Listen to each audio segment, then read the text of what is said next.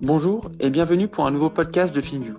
FinView échange tous les mois avec des entrepreneurs FinTech et InsurTech afin de discuter de leur parcours, mais également pour mieux connaître les différents défis auxquels ils sont confrontés, que ce soit réglementaire, la gestion de la fraude ou encore l'accès au financement alternatif. Pour terminer, FinView vous informe des dernières offres d'emploi disponibles parmi les entreprises qui figurent dans le podcast. Bonne écoute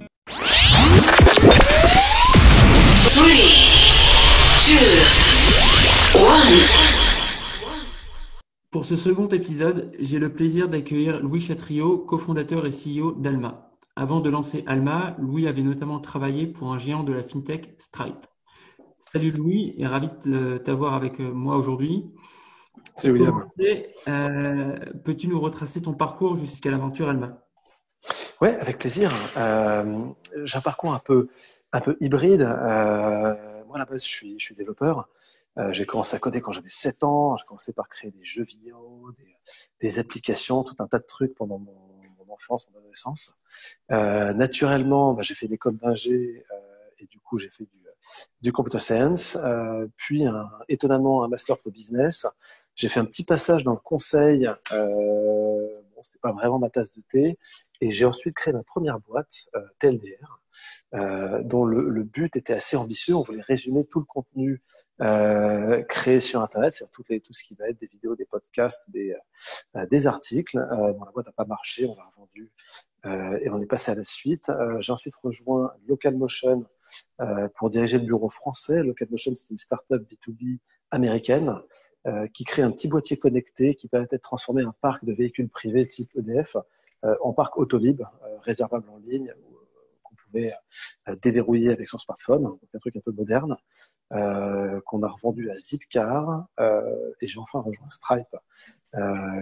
Stripe dans un rôle qu'on appelle Business Operations, qui est un rôle euh, on va dire généraliste business, euh, au cours duquel j'ai notamment été euh, directeur de tout ce qui était le business en Italie.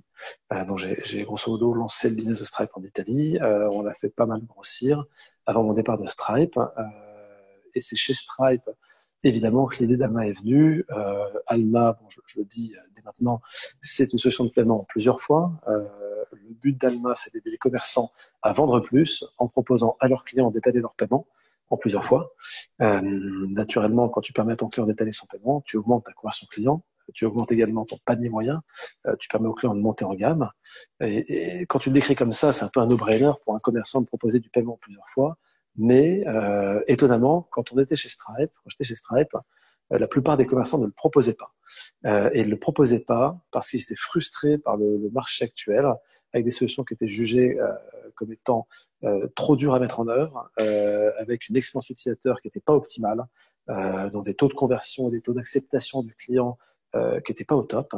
Et c'était vraiment, nous, chez Stripe, une des demandes vraiment principales des, des clients utilisateurs de Stripe, c'était qu'est-ce que vous pouvez faire pour nous sur le paiement plusieurs fois? J'ai réfléchi, je me suis dit que c'était pas chez Stripe que j'allais réussir à répondre à la question, et j'ai donc quitté Stripe pour créer Alma. Puisque tu as quand même lancé le business en Italie, est-ce que tu as des, des, leçons qui t'ont euh, grandement servi pour euh, mieux entamer l'aventure Alma, ou des, dire des méthodes propres à eux qui, qui t'ont servi pour la suite? Oui, absolument. Je pense que Stripe, c'est une boîte évidemment très connue. Je pense que c'est euh, toujours dur d'expliquer. C'est pas avec des mots qu'on peut faire comprendre quand ça se passe à l'intérieur, mais c'est une boîte qui opère à un niveau euh, extrêmement élevé.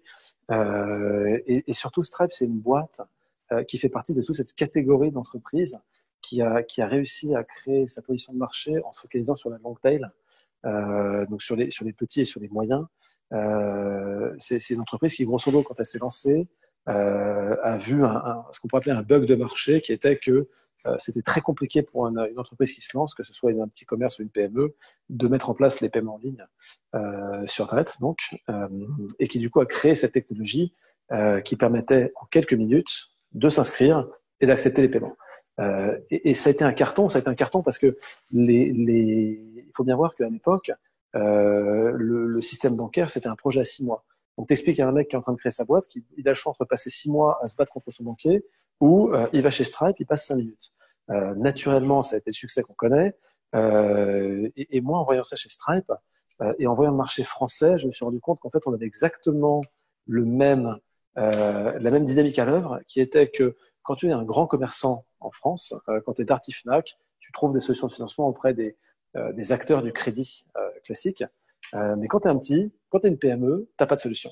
et donc, non seulement tu avais simplement un marché qui était assez gigantesque, qui était mal servi, et une énorme frustration de ces commerçants euh, qui te disent, moi, tous les jours, je perds des ventes parce que je propose pas le paiement trois fois. Et donc, c'est mes concurrents, euh, les grands, si tu veux, qui, se, qui, se, qui les récupèrent. Euh, et, donc, naturellement, quand tu parles de leçon qui a été utile chez Stripe, euh, je pense que c'est surtout celle-là. C'est de se dire, en fait, si tu es capable de créer une solution euh, qui marche at scale pour toutes les petites entreprises, tu adresses un pain point qui est massif. Et, et, on le voit bien. Enfin, je veux dire, tu, sais, William, on est, on va dire, en, en très forte croissance. Euh, on compte le, nombre de commerçants utilisent Alma en, milliers. Euh, c'est pas par hasard, c'est parce que on a créé, comme Stripe l'a fait avant nous, euh, une technologie qui permet à un marchand, en moins d'une heure, d'accepter les paiements plusieurs fois. Et, si on revient peut-être entre le moment où tu réalises qu'il y a un réel manque sur le marché et le moment où tu crées Alma, est-ce que tu peux un peu nous décrire le temps que ça a pris, également comment tu as rencontré ton cofondateur Guillaume, et un peu ces quelques mois qui ont, qui ont eu lieu entre finalement l'idée et puis la, mise en œuvre?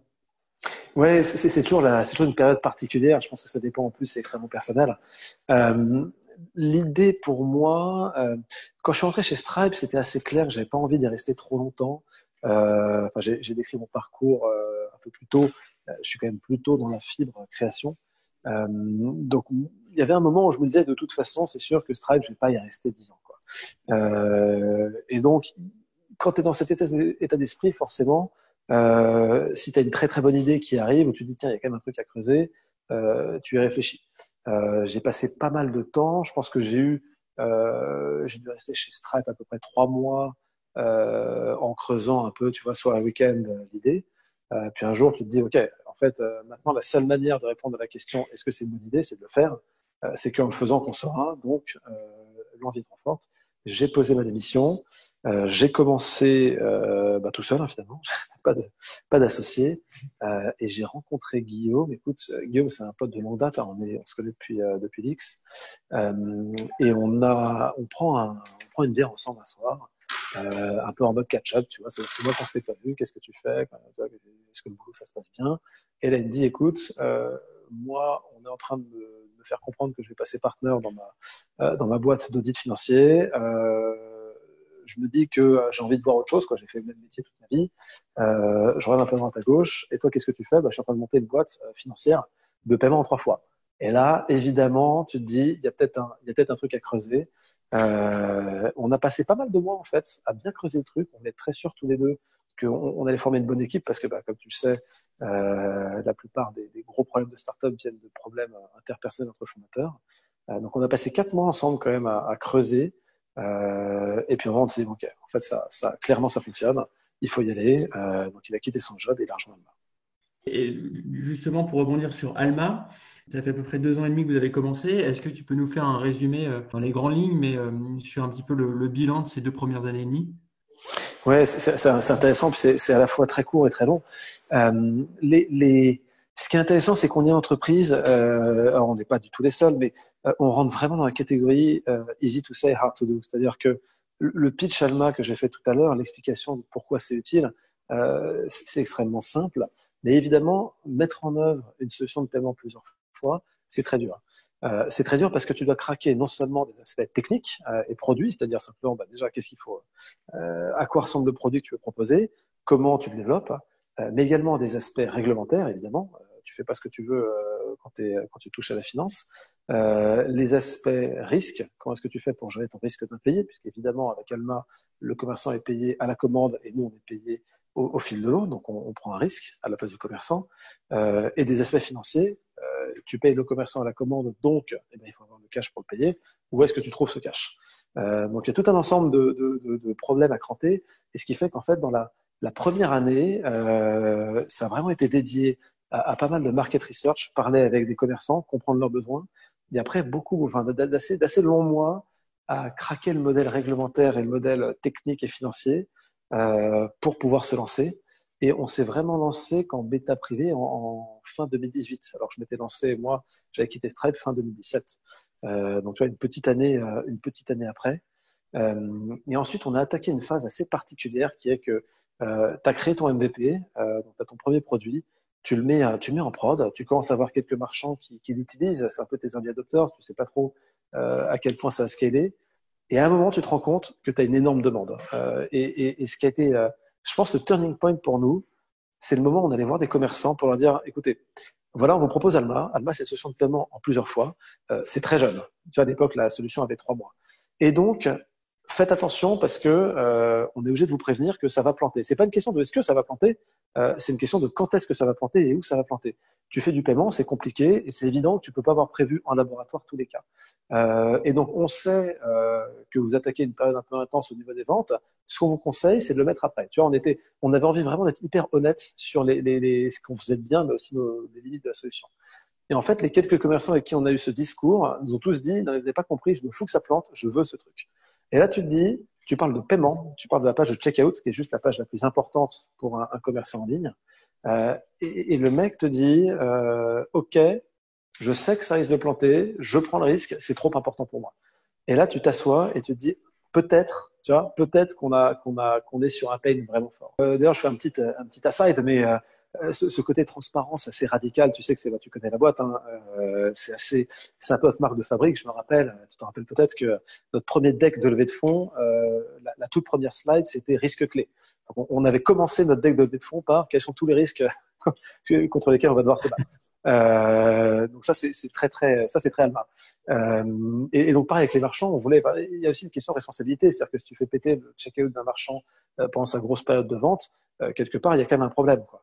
Euh, et donc quand on a vu ça, on a vu la demande, on a mis les bouchées doubles, on a commencé vraiment à aborder beaucoup de marchands, on a fait à peu près, tu vois, on est passé de 70 000 euros de volume mensuel à, à 800 000 en espace de, de six mois.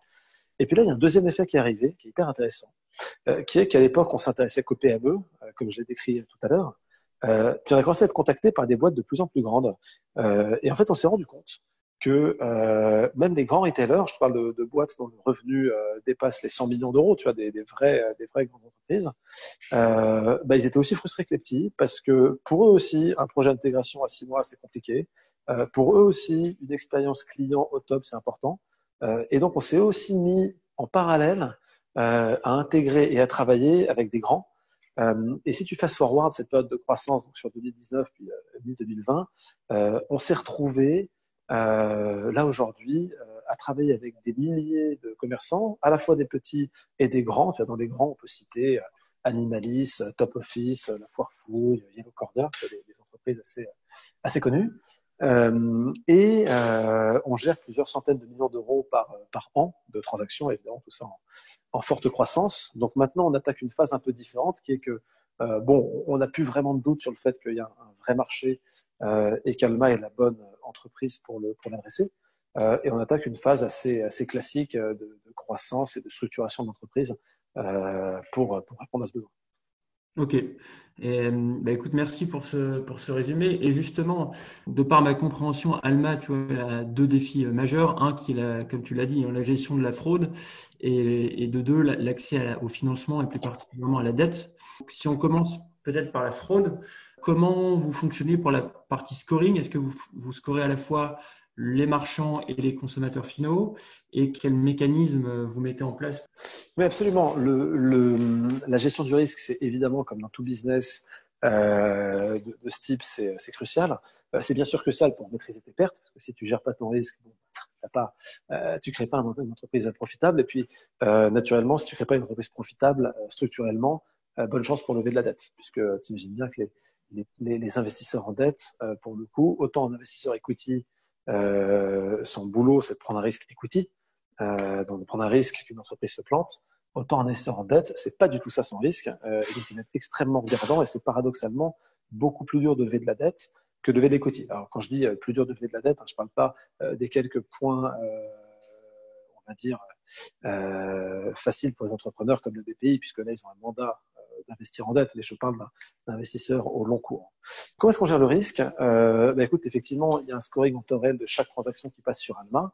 On passe sur des, euh, on passe en fait la transaction euh, et toutes les toutes ces euh, toutes ces caractéristiques dans un algorithme qui qui va donner un score qui va nous dire est-ce qu'on peut accepter le client ou non. et évidemment également, en amont, quand tu as un nouveau commerçant qui demande à utiliser Alma, on fait également un scoring qui est la plus manuelle, hein, c'est une analyse manuelle de, l'entreprise, euh, pour s'assurer que toutes les, toutes les primitives sont au bon endroit. Euh, notamment, tu as envie d'éviter, bah, évidemment, les entreprises qui vendent des produits légaux, ça, ça, ça va sans dire, mais également tout un ensemble d'entreprises qui ont un business model extrêmement risqué pour, euh, pour Alma et qu'on ne peut pas euh, accepter. Une fois que tu as fait ce, cet assessment de l'entreprise, tu l'intègres et, euh, et ensuite, c'est ces clients que tu scores. Peut-être un dernier mot sur le scoring je pense que c'est plus un, je reviens un peu sur des points start-up, mais euh, tu sais, on entend beaucoup. Alors, le, grand buzzword de la mode en ce moment, c'est intelligence artificielle et machine learning. Euh, tout le monde en parle. Beaucoup moins de boîtes en font. Euh, et, et, nous, pareil, ce qui a été important pour nous depuis le début chez Alma, c'est de comprendre exactement qu'est-ce qui faisait qu'un scoring était performant, qu'est-ce qui allait le faire marcher, et, et, surtout quel était le chemin vers un bon scoring. Parce que évidemment, quand tu as des, millions de transactions, c'est relativement aisé. Euh, quand tu as quelques-unes, c'est plus dur. Et ce qu'on s'est dit, c'est que au lieu d'essayer de, de, créer un algorithme en laboratoire, un algorithme très compliqué qu'on allait backtester contre des jeux de données qu'on allait acheter, et en fait, il y aurait plein de problèmes parce que quand tu achètes des jeux de données, tu n'as jamais exactement la data qui correspond à ton business, et toi, tu connais pas ton business, donc tu sais pas quelle est la bonne data. Euh, on allait faire un algo extrêmement basique. Euh, on était très loin du machine learning. Hein. C'était quelques règles de, quelques règles métier juste pour éviter les grandes, grandes pertes. On va le mettre en production et déjà, on va voir ce qui se passe. On va récolter de la data. Et sur la base de cette data, sur la base de cette donnée réelle, on va améliorer l'algorithme. Et donc, on l'a fait. On n'a pas arrêté d'améliorer l'algorithme, de mettre en place, si tu veux, euh, différentes règles de plus en plus complexes. Et il se trouve que là, maintenant, vu notre volume, on arrive enfin au moment où, où les algorithmes de machine learning type random forest commencent à être intéressants pour Alma parce qu'on a une masse critique euh, de données euh, qui nous permettent de les entraîner. Euh, mais tu vois, c'est intéressant parce que ça fait quand même euh, un an et demi qu'on est dans ce business, qu'on collecte de la data, et finalement, et finalement, on commence à peine à se mettre à ce type de techniques qui vont donner des bons résultats. On a fait pas mal de tests en labo et on voit des, des, une bonne performance. mais c'est peut-être, tu vois, je profite de ton podcast pour peut-être donner un, un conseil à toutes les, toutes les boîtes qui parlent de d'IA au tout début. En tout cas, dans l'expérience d'Alma, je ne veux pas en faire une charité, dans l'expérience d'Alma, je pense qu'on a fait le bon choix de ne pas surinvestir sur la techno et de ne pas essayer de pitcher la terre entière sur cette techno, euh, versus apprendre, commencer entre guillemets humblement à juste prendre de la data du marché, apprendre et faire des choses compliquées à partir du moment où tu as fini les choses simples. Et vraiment comprendre les vrais problèmes en étant euh, passé par là souvent un peu manuellement avant de vraiment Exactement. un ou deux ou trois key points à automatiser en premier ou comprendre les variables qui influent euh, sur le scoring typiquement les plus gros défauts. Exactement. En gros, de, pour le dire autrement, on n'optimise pas quelque chose qu'on ne comprend pas. Exactement. Et, justement, sur, le deuxième euh, défi, sur la dette, comment vous avez fait pour commencer à, faire du crédit sans avoir accès à la dette? Et, euh, aujourd'hui, est-ce que vous avez enfin trouvé un, partenaire de dette? Et si oui, quelles globalement sont les attentes d'un tel partenaire Ouais, c'est intéressant. Hein. Le, le, la dette, c'est un sujet absolument fascinant que je connaissais pas du tout euh, en lançant Alma. Euh, alors, au début, on a commencé sur equity, c'est-à-dire que pour le coup, on a eu la chance de lever des fonds très tôt. On a commencé par un précis en, en mai 2018. Et honnêtement, vu les volumes de, de paiement, euh, on avait réservé une partie de cet argent qu'on a levé. Euh, on l'a dédié à. En fait, on a, on a fundé nos marchands sur equity. Euh, L'avantage de l'equity, bah, c'est que tu la contrôles complètement, c'est beaucoup plus simple euh, à gérer. Euh, que, de, que de faire de la dette. Ensuite, très vite, la, la croissance a quand même euh, pris le relais. On est arrivé très très vite au moment où l'équité n'allait plus du tout être assez. Euh, en fait, on a fait deux choses. On a fait une deuxième levée, donc une levée de seed euh, un peu plus importante. Euh, on, on, avait levé 2 millions d'euros en seed, déjà pour un petit peu augmenter la voilure. Et puis, en parallèle, on a commencé à lever de la dette euh, et on l'a fait euh, auprès de particuliers.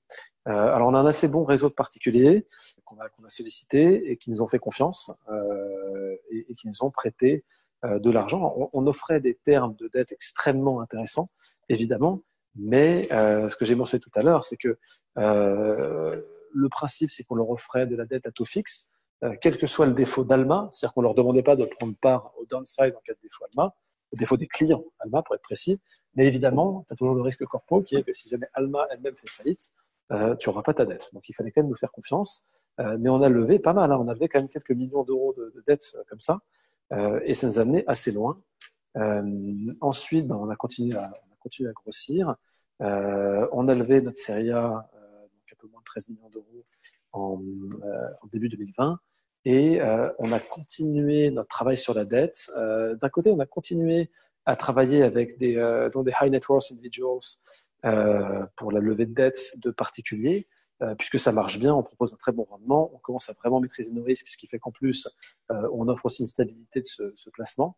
Et à côté, on a bien commencé à bosser avec des, institutionnels de la dette, euh, et on a levé avec divers, institutionnels des assez gros tickets. pour, pour compléter. On a un pool de dette avec à la fois des institutionnels, des particuliers. On, on verra de quoi l'avenir est fait. Probablement, on va continuer à avoir les deux les, institutionnels en fait sont capables de, de prêter euh, des, des, gros montants. Les particuliers ne euh, demandent pas forcément les mêmes taux d'intérêt. Euh, donc c'est intéressant d'avoir les deux. Et puis ensuite, si tu te projettes encore un peu dans le futur, tu vas commencer à regarder évidemment d'autres manières de faire. honnêtement, on ne sait pas ce qu'on va, comment on va scaler ça. C'est-à-dire que euh, on pourrait continuer encore très très longtemps sur le modèle qu'on a aujourd'hui, qui fonctionne, qui ne prend pas beaucoup de temps. Euh, mais ensuite, tu, as, tu peux avoir des modèles à la fois de titrisation, c'est-à-dire que tu revends la dette que tu as, euh, que tu as émise, histoire d'alléger ton bilan et de relever de la dette derrière, et de soulager tes ratios prudentiels. et numéro deux, tu peux regarder des, des véhicules spécifiques. Tu vas en fait permettre à des investisseurs d'investir dans ta dette, de prendre part à l'upside, mais aussi au downside et, voilà, nous, ce qu'on a fait, hein, honnêtement, pour tous ces modèles, tu as des boîtes, euh, tu as beaucoup de boîtes qui ont des modèles tous un peu différents. il faut regarder, bien sûr, euh, United Credit, October, euh, Finescap, toutes des, entreprises qui ont, euh, voilà, qui ont bien craqué le modèle euh, du financement par dette. Est-ce que tu peux nous donner quelques insights sur la partie institutionnelle du côté dette Qu'est-ce que eux, tu vois, qu'est-ce que eux regardent, contrairement à un VC, par exemple? Bien sûr. En fait, ce qu'ils vont regarder, euh, alors si je rentre un peu dans les détails, euh, tu vas avoir deux types d'investisseurs. Euh, tu vas avoir l'investisseur qui va, qui va investir euh, en, en, en pricant le risque Alma et en demandant du collatéral. Ça peut être un collatéral financier. Il peut dire, par exemple, euh, je prends un cas euh, simple, l'entreprise le, met 20 millions d'euros de dette chez Alma. et là, il va, il va prendre quelques, quelques, quelques analyses sur tes données passées il va se dire, OK, en gros, euh, si je vais être extrêmement large, je vais dire que le taux de défaut pourrait atteindre 5%. Je te rassure tout de suite, on est bien loin de ça. Euh, donc, 5% de 20 millions, ça fait 1 million. Je demande à Alma de prendre un compte bloqué, de mettre 1 million d'euros dedans. Euh, et si jamais, si jamais Alma fait faillite, je demande à Alma de continuer à ce qu'on appelle éteindre le portefeuille de dette, c'est-à-dire à garder des personnes dans les murs pour rappeler les clients pour récupérer l'argent. Et j'ai cette poche d'un million d'euros qui me permet de moi me protéger, moi prêteur. Euh, je pioche dedans à hauteur de euh, l'argent qui manque si jamais il en manque. Euh, donc l'intérêt de cette solution, c'est qu'elle est assez, euh, elle est assez rassurante pour le prêteur, puisque il est globalement, t'es jamais protégé à 100%, mais on va dire que c'est quand même assez, euh, t'es quand même pas mal, quoi. Euh, tu, tu, si tu n'es pas planté dans ta, dans ta distribution de probabilité, euh, tu, tu, es quand même très protégé. Euh, le problème de cette solution, c'est évidemment pour Alma, c'est-à-dire que tu ne peux pas commencer à construire des outils comme ça. Ou alors, il faut que le ratio soit faible. Euh, et donc, du coup, l'autre manière de faire, c'est plutôt de prêter, euh, de prêter, je dirais, sur le, le, la dette Alma elle-même, c'est-à-dire tu enlèves ce, ce petit buffer d'equity, tu prêtes généralement sur des durations, des, maturités un peu plus courtes.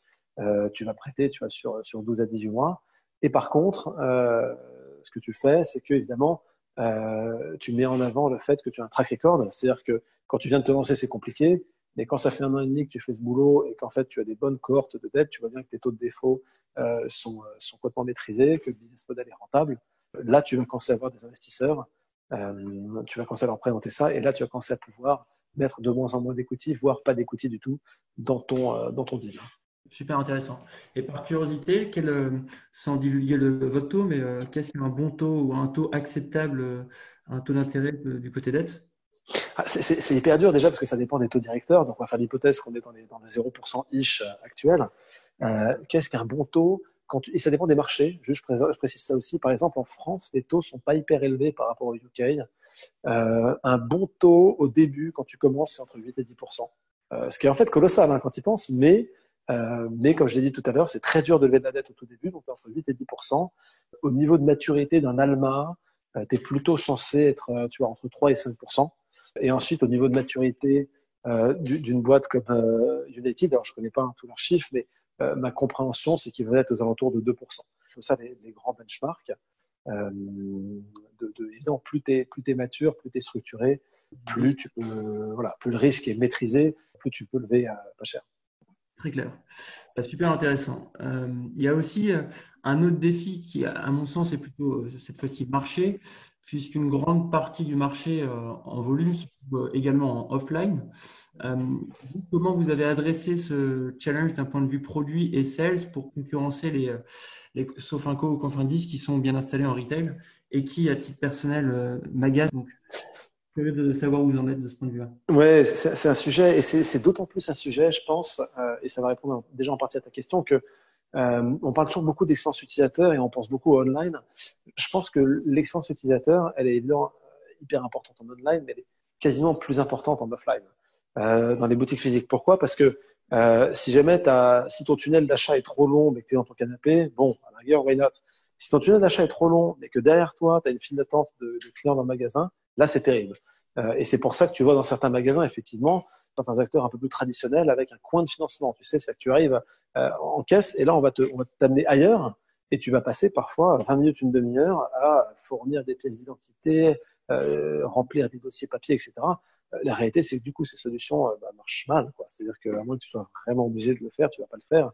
Euh, et ça veut dire que du point de vue du retailer, euh, le commerçant, il perd des ventes. Donc nous, ce qu'on a, ce qu'on a fait, écoute, nous, on est, on est convaincus que le retail physique a de toute façon de beaux jours devant lui et que c'est hyper important de lui de créer les bonnes, les bonnes solutions. on a déjà attaqué, on a une bonne partie de volumes qui viennent de, commerçants, hein, de, de boutiques physiques. Euh, on a commencé par une solution de pay by link où le, commerçant va prendre quelques infos du client, euh, va créer une demande de paiement Alma et le client va finaliser la transaction sur son smartphone. Euh, et ça, ça marche et c'est en production, par exemple, chez Yellow Corner. Donc ça marche très bien. C'est rapide, tu vois, ton, ta transaction, tu l'as fait en moins d'une heure. Et on est en train de travailler avec, avec certains acteurs sur une, du paiement, sur une version, je dirais, un peu différente, un peu upgradée de ce système, euh, qui est une, version où au lieu de finaliser ta transaction sur ton smartphone, tu la finalises sur ton terminal de paiement. L'intérêt euh, de faire ça, c'est que c'est, tu vois, dans tous les grands magasins, pour le coup, euh, où tu vas vraiment avoir des files d'attente, c'est un peu compliqué de demander à un client de taper son numéro de carte sur son téléphone ou de faire un Apple Pay. Et donc, du coup, tu vas réutiliser le terminal de paiement pour en fait finalement garder le, la séquence à laquelle le client est habitué. Euh, et ça, c'est effectivement assez adapté aux plus grands commerçants. Euh, on est en train de, en train de le développer. évidemment, on vous préviendra quand ce sera ce sera live, et on va déployer ça chez quelques grands commerçants assez rapidement. Euh, globalement, sur ce marché, c'est assez intéressant parce que on voit et on a vu beaucoup d'acteurs émerger sur ce secteur du paiement, que ce soit en plusieurs fois avec ou sans frais, puisque quelques-uns facturent un, un micro-taux côté consommateur final, mais que ce soit tu vois, des Afterpay, Klarna, PayPal, Affirm, QuadPay, etc. Euh, globalement, c'est des acteurs qui ont tous réussi, géographiquement parlant, que ce soit en Australie, au UK, dans les Nordiques ou aux US. quels sont, d'après toi, le ou les principaux facteurs clés pour réussir sur ce marché et pourquoi aucun de ces acteurs-là n'est encore venu en France? Alors ça, c'est super intéressant. Je vais commencer par les facteurs clés. Euh, enfin ma, ma vision des, des, facteurs clés. Ensuite, on peut parler de pourquoi est-ce que ces, ces, acteurs sont pas venus en France. Alors, euh, pour moi, je pense qu'il y a un facteur clé qui prime euh, sur tout le reste, euh, c'est l'obsession du retail. C'est-à-dire que on a parlé là, depuis le début du podcast, on parle beaucoup de finances, on a parlé de, millions d'euros levés en dette, on a parlé de technique, on a parlé de scoring de risque, tout ça c'est évidemment important parce qu'on crée un business qui est par nature financier. Mais pour moi, le plus important, et si tu les boîtes qui réussissent, elles partagent tout ce trait, c'est une obsession complète du retail. Il faut, enfin ça paraît con, on dit comme ça, il faut juste, il faut aimer le retail, il faut aimer le commerce, euh, il faut comprendre comment ça fonctionne, et, et, il faut savoir parler euh, absolument sincèrement avec des commerçants, comprendre leurs enjeux Qu'est-ce que c'est la journée type d'un commerçant? Pourquoi est-ce que euh, Alma est, une solution importante pour eux? Etc. etc. Et je pense que c'est ce qui d'ailleurs, euh, c'est une des forces comme, comme Alma, euh, par rapport peut-être à des entreprises plus proches du crédit, c'est que naturellement, bien sûr, c'est quelque chose qui ressemble à du crédit, mais, mais je pense que les commerçants ressentent beaucoup la sincérité dans le discours commercial notamment, c'est-à-dire en fait, on parle d'une entreprise qui a vraiment l'obsession du retail. Et ça, c'est vraiment le cas d'Alma. Et si tu regardes, euh, tu regardes, les, tu regardes Affirm, tu regardes QuadPay, tu regardes Klarna, Afterpay, tous ceux que tu as cités, en fait, euh, tu regardes leur, site web, tu retrouves vraiment des codes retail, des codes lifestyle, tu vois, des, euh, assez loin, en fait, des codes du crédit standard. Et si tu vas sur le site web d'Alma, tu vas retrouver effectivement les, le même type de code. et c'est évident, pas du tout par hasard. C'est parce qu'on considère que ce qui est important ici, c'est le commerçant et son client. Et le reste, c'est quelque chose qu'on utilise pour apporter de la valeur, pour les aider. Mais ce qui est important, c'est le commerçant et son client. Et c'est tout. Euh, alors après, pourquoi est-ce qu'en France, il n'y a pas de nouveaux acteurs? C'est une réponse un peu différente. Euh, c'est dur d'avoir une réponse définitive. Je pense que personne a la, tu vois, euh, la science infuse là-dessus. Mais ma, ma compréhension, c'est qu'il y a deux grosses barrières en France qui, ont, qui, qui rendent difficile la création d'un acteur de, de, paiement plusieurs fois. Euh, la première barrière, c'est l'absence de fichier positif. C'est-à-dire que tu n'as pas de fichier central en France qui peut, euh, euh, qui peut être utilisé par des acteurs du, crédit ou des acteurs comme Alma pour déterminer si, la, si le client a déjà pris des crédits et les a déjà remboursés. Là où en fait, dans la plupart des pays du monde, tu, as, tu as un fichier positif. donc naturellement, ça veut dire que c'est plus dur de scorer. C'est une donnée extrêmement importante et sont intéressantes que tu ne peux pas utiliser euh, en France pour scorer, et ce qui rend du coup assez compliqué à la fois la création d'un acteur ou euh, l'arrivée sur le marché français d'un acteur étranger.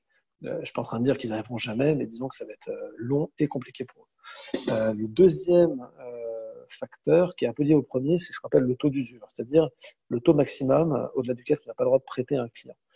et en France, ce taux d'usure est extrêmement bas, notamment pour des, crédits très court terme.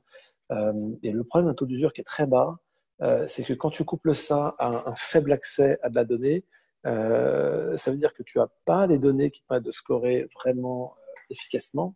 Et en plus, si tu te trompes dans ton scoring, ça te coûte cher.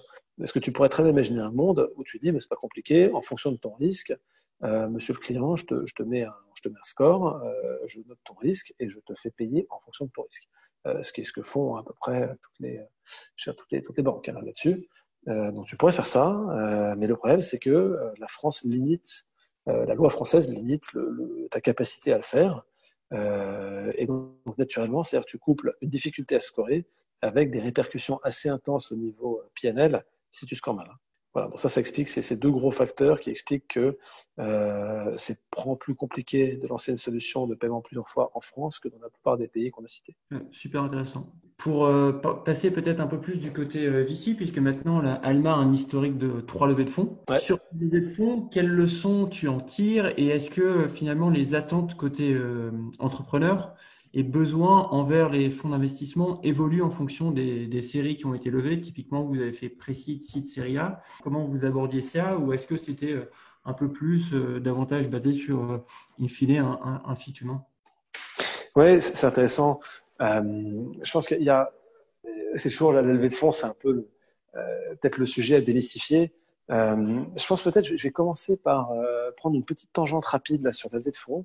Euh, stating the obvious, une levée de fonds n'est pas, est pas une fin en soi. Je pense que ça, on l'a lu des millions de fois sur Internet, mais, euh, mais je pense que c'est important parce que euh, ça, c'est peut-être un, un, message, on va dire, aux, personnes qui nous écoutent, ceux qui n'ont peut-être pas encore, qui se posent la question de créer une boîte. il y a une vraie question sur la levée de fonds qui est, est-ce quel type de business je veux créer? Et en fonction de ce business, est-ce que j'ai besoin de lever des fonds? Et si jamais je fais un business où j'ai besoin de lever des fonds et qu'en fait, au fond de moi, ça m'embête de lever des fonds, j'ai pas envie, j'ai pas envie de créer des boards compliqués, euh, de devoir de rendre des comptes à des investisseurs, etc. Euh, ben, il y a une grosse question à se poser qui est est-ce que c'est ça le business que je veux créer?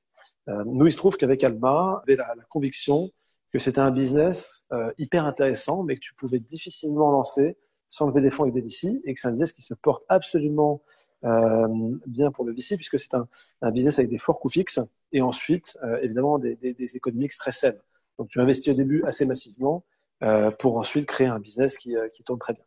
Euh, donc voilà, donc il, faut il faut garder ça en tête. Est-ce que est-ce que j'ai envie de lever des fonds? Et si oui, euh, alors je peux me lancer dans un business de ce type-là.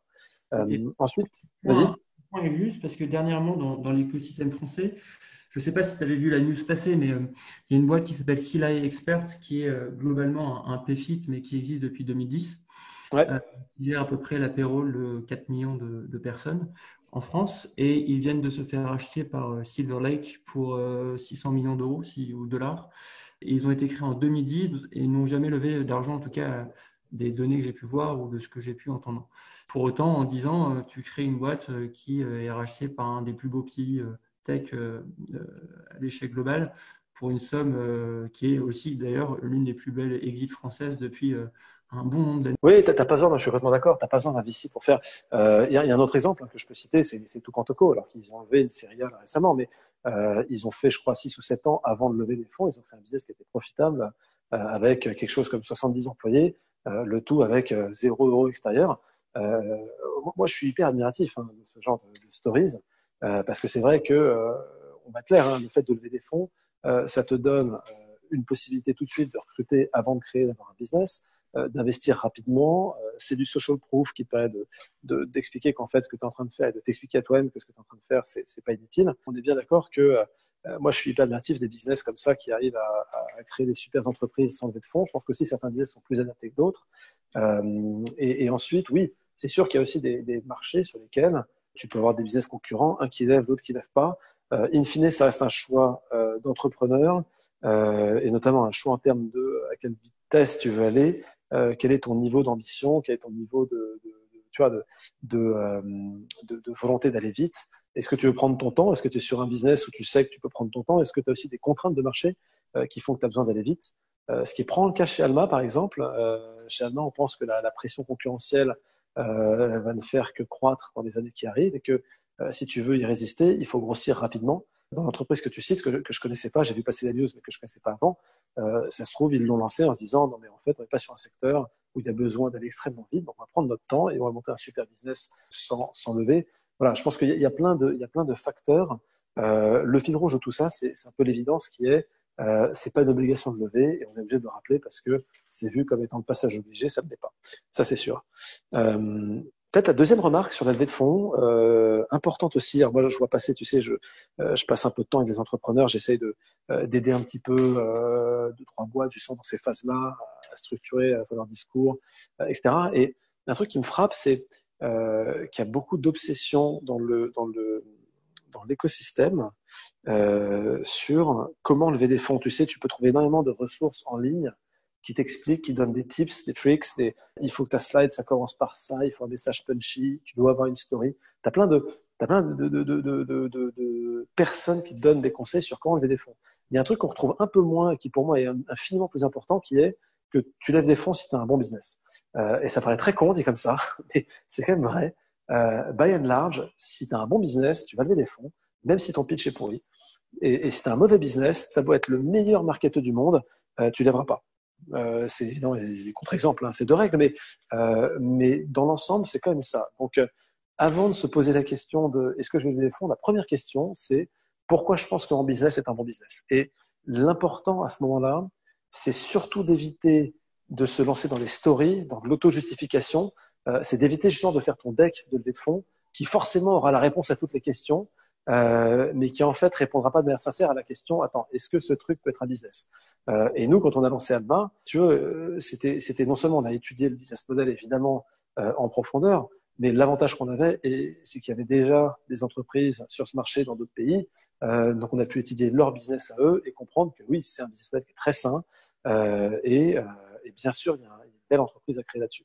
Euh, mais avant même de parler de comment choisir ton fonds, quel partenaire, pourquoi, quel timing, etc., comment je, je, gère le process, premier truc, vraiment, c'est est-ce que je pense sincèrement que mon business est un bon business? Et est-ce que je vois dans mes interactions avec mes clients, actuels ou potentiels, euh, est-ce que je vois ce que j'ai envie de voir, ce qui me permet de me dire j'ai un bon business? Ce que je disais tout à l'heure avec euh, ce client qui te dit ou ces clients qui te disent je sais que ça va planter, je sais que ça va planter au niveau du paiement pendant la période la plus chargée de l'année, mais je le veux quand même parce que j'en ai besoin. Et si tu n'as pas ça, honnêtement, euh, il faut se poser quand même des, grosses questions. Euh, donc, une fois qu'on a dit ça, euh, la partie un peu logistique de la de fonds, honnêtement, je pense qu'il y a peut-être un peu moins intéressant, mais on a fait, on a fait ce que, tout le monde fait, c'est-à-dire que on a rencontré des, des peut-être une petite différence, c'est que nous, les VC, on les rencontrait pas pour lever des fonds au début, on les rencontrait pour pitcher l'idée et comprendre déjà quel était leur retour. Est-ce que, tu sais, les VC, c'est des, tu connais bien, hein, qui sont des gens qui voient passer beaucoup de boîtes, donc ils peuvent commencer à pattern matcher, à dire, tiens, est-ce que tu as pensé à parler à tel mec, est-ce que tu as vu telle entreprise, euh, tel use case? Euh, et du coup, c'est intéressant parce que c'est des mines, en fait, d'informations. Euh, donc, on a commencé à pitcher les VC, pas du tout pour lever des fonds, puis on a commencé à voir qu'il y a quand même plein de VC qui nous disaient, euh, dis donc, c'est intéressant votre truc. Est-ce qu'on pourrait pas se parler un peu plus en détail? Et c'est un peu comme ça qu'on est arrivé à la première levée.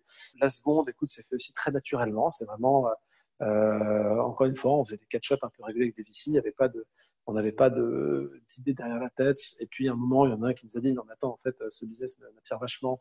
Euh, Est-ce qu'on ne pourrait pas creuser? Euh, Et la troisième, rebelote. Euh, tu continues à faire grossir ton business. Tu te focuses vraiment, tu te concentres sur euh, un bon produit, une bonne expérience des, clients euh, heureux. Puis on, voilà, tu discutes avec des VC et tout à coup tu te rends compte qu'en fait, euh, bah, tu as de l'intérêt pour ta série A. Et là, à ce moment-là, évidemment, si tu as le momentum, euh, tu y vas. Et ce qui fait que finalement, nos levées de fonds, la partie term sheet, on a bouclé ça à chaque fois, on a à peu près deux semaines. ce qui est évidemment hyper agréable parce que ça te laisse beaucoup plus de temps pour aller, pour aller te concentrer sur ce qui compte vraiment, c'est-à-dire bah, des clients, des clients, des clients. Ok. Sur la, on va dire vos objectifs d'ici la fin de l'année. Qu'est-ce que tu vois Quels sont les une ou deux milestones que, que vous avez en tête? Oui, le, écoute, tout simplement, hein, là, on est vraiment arrivé au moment où on sait qu'on a un, business avec des fondamentaux très sains, euh, qui a une très belle croissance. Donc, l'idée maintenant, c'est de faire croître le, business et l'entreprise, capturer l'opportunité, hein, tout simplement. Donc, euh, business-wise, euh, on a un objectif de faire x4 sur l'année 2020 par rapport à, fin 2019. Et, honnêtement, on est, bien parti pour réussir. Euh, et puis après, en objectif interne, fin, fin 2019, on était moins de 10. Euh, aujourd'hui, on est plus de 30. Euh, ça continue à grossir. Donc, il y a évidemment cet enjeu habituel de structuration d'entreprise. Et enfin, comme tu le sais, le but un peu du podcast aussi, c'est de, de promouvoir les emplois en fintech. Donc, chez Alma, est-ce que vous avez des postes disponibles? Et si oui, dans, dans quel domaine vous recherchez? Alors, on a un paquet de postes disponibles. On serait ravis que que tes auditeurs euh, nous contactent. Euh, on va chercher. Alors, euh, les, les, les, vraiment, on cherche. tu sais, il y a une notion quand tu fais croître ce genre de boîte, je trouve, d'homogénéité. C'est-à-dire que tu n'as pas envie d'avoir un département ou une équipe qui est, qui est, extrêmement grande ou petite par rapport aux autres. parce que quand tu, tu, crées des déséquilibres au niveau du flow de l'information, tu vas créer des bottlenecks et une fois, tu vas avancer lentement. donc, on va chercher des gens sales très important, sales B2B. Euh, on cherche des intermédiaires, des confirmés, des intermédiaires, pardon, confirmés, des seniors. Euh, on cherche des personnes euh, côté opération, tout ce qui va être support client marchand, gestion du recouvrement, etc. On cherche évidemment des développeurs, et notamment développeurs très seniors, voire quelqu'un qui pourrait devenir notre CTO. voilà, ça peut, ça peut dans, toutes ces, dans tout ce ordre d'idées qu'on va chercher. et bien entendu, j'invite tous tes, auditeurs euh, à nous contacter jobs.getalma.eu. Merci beaucoup et puis euh, à très vite pour un prochain épisode.